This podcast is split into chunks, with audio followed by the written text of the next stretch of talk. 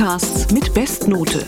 Erfolgreiche Beispiele aus Unternehmen oder Organisationen. Die Serie zum Podcastbuch der Haufe Group. Ich bin Doris Hammerschmidt. Hallo.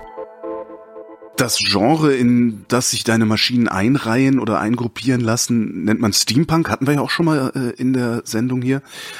Ich habe das Gefühl, dass deine Maschinen alle tatsächlich etwas machen. Also eine Funktion haben. Täuscht das so oder? Nein, das ist tatsächlich so. Ich habe auch tatsächlich mal einen, einen kaputten MP3-Player geschenkt bekommen, den habe ich dann eingebaut in eine Kaffeemühle ähm, und diese kleine Kaffeemühle hat jetzt so gesehen ein neues Leben, nennt sich jetzt der Hocus Cubus Musicus und ist ja ein, ein MP3-Player nach dem ganz typischen Steampunk-Stil, wie man ihn oft so sieht. Ja, dieser MP3-Player ist eigentlich modern, die Platine ist eingebaut in die Kaffeemühle und es sieht einfach nostalgisch aus. Journalist und Moderator Holger Klein im Gespräch mit dem Inhaber der Gruserschen Werke für sonderbare Maschinen aus der Schweiz. Solche mitunter skurrilen oder auch einfach nur sympathischen Werker und Künstler stehen im Mittelpunkt der Werkstattgespräche, des Podcast der Baumarktkette Hornbach. Das ist ein klassischer Interview-Podcast, der monatlich erscheint und der Episoden hat, die gerne mal eine Stunde lang sind. Ich begrüße jetzt herzlich Florian Preuß, Leiter Public Relations und Pressesprecher von Hornbach. Hallo. Ja, vielen Dank. Auch Ihnen hallo. Die Werkstattgespräche gibt es jetzt schon seit zwei Jahren. Was war bei Hornbach damals das Erweckungserlebnis? Warum musste ein Podcast her? Also die Kollegen bei uns in der Markenkommunikation, die sind eigentlich seit jeher, kann man sagen, ähm, erstens kreativ und zweitens äh, immer auch auf der Suche nach neuen Wegen, die vielleicht auch noch kein anderer geht wo wir in gewisser Weise eine Vorreiterrolle haben, was Neues ausprobieren. Und es steht in der Markenkommunikation immer das Projekt im Fokus, beziehungsweise der, der Kunde, der leidenschaftliche Macher oder die leidenschaftliche Macherin mit ihrem Projekt. Das zieht sich quer durch die Markenkommunikation.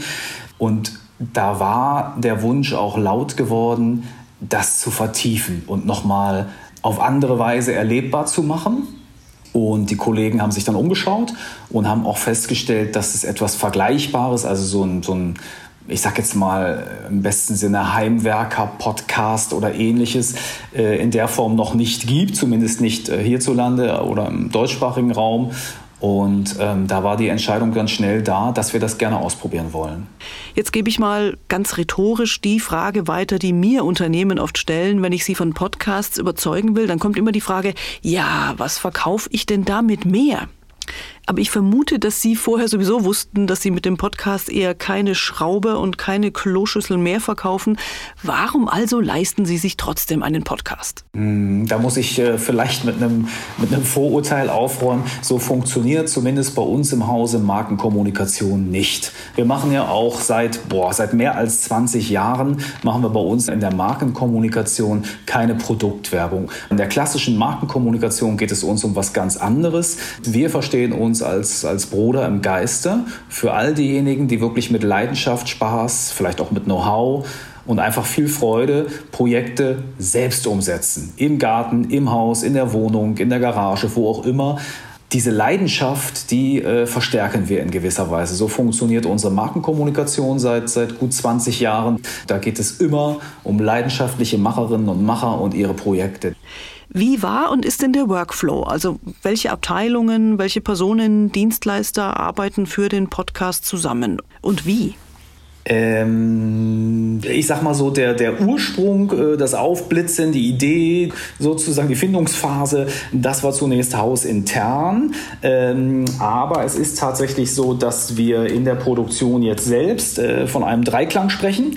Das heißt, es gibt im Grunde genommen drei beteiligte Seiten. Da gibt es einerseits die Kolleginnen äh, bei uns im, im Hornbach Marketing, die auch sehr viel einerseits administrative Aufgaben übernehmen, aber durchaus auch zur Themenfindung beitragen, auch das Sichten, was vielleicht an Vorschlägen eingereicht wird, die dann eben auch im regen Kontakt, das ist schon die zweite Säule, mit, mit dem Moderator Holger Klein stehen, der für uns die Produktion und auch die Post-Production übernimmt, also auch die Gespräche führt, der natürlich auch wieder Vorschläge an sich selbst herangetragen bekommt, die er dann mit einbringt.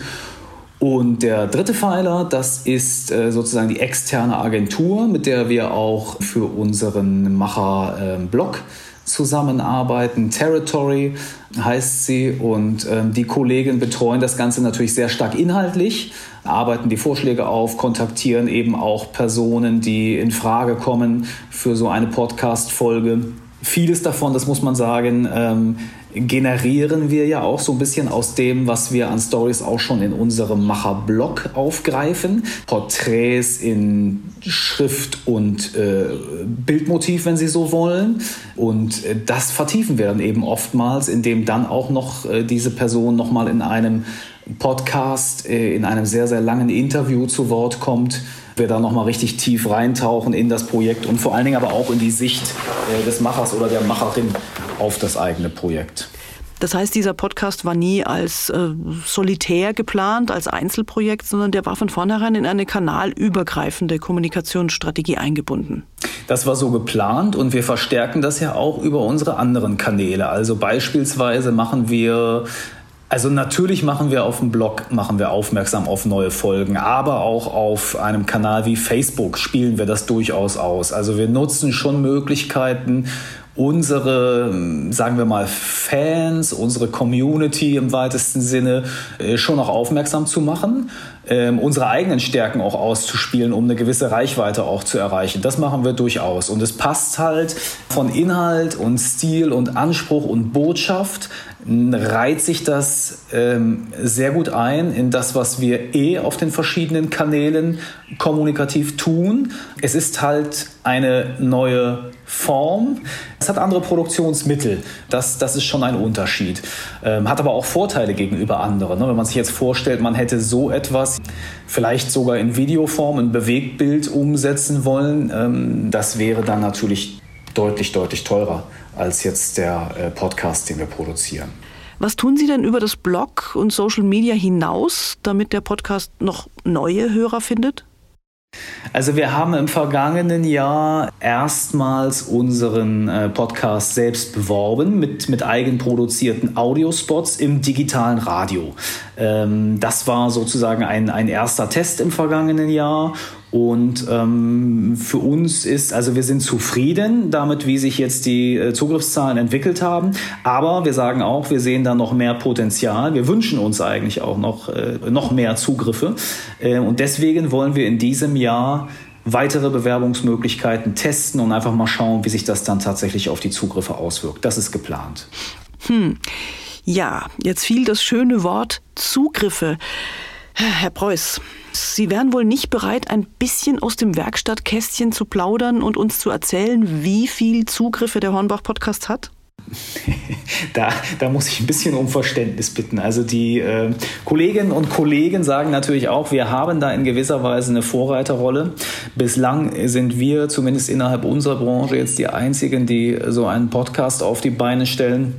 Und äh, wir sind zwar in gewisser Weise durchaus immer offen für Transparenz und sprechen auch über das, was wir so machen, aber wir wollen uns ungern komplett in die Karten gucken lassen. Ähm, das betrifft sowohl jetzt Kennzahlen zu Kosten als aber auch zu, zu Reichweite und so weiter. Da sagen die Kollegen, nein, äh, das äh, müssen wir noch ein bisschen unterm Deckel halten. Tut mir leid. Ja, das zieht sich leider durch bei vielen Ihrer Kolleginnen und Kollegen. Da sind meine journalistisch-handwerklichen Möglichkeiten offensichtlich beschränkt. Wurscht, mit welchem Hammer ich draufhaue, die Wand mit den Zugriffen oder mit Zahlen, die ist einfach zu dick.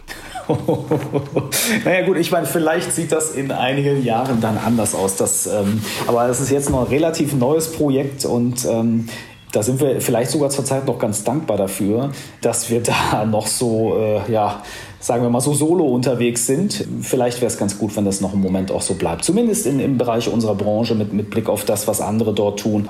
Das ist natürlich auch ein Ziel, was wir mit dem Podcast erreichen. Ne? Eben wieder etwas Besonderes anbieten. Da sind wir dann ein Stück weit einen Schritt voraus und ähm, das wollen wir gern auch bleiben.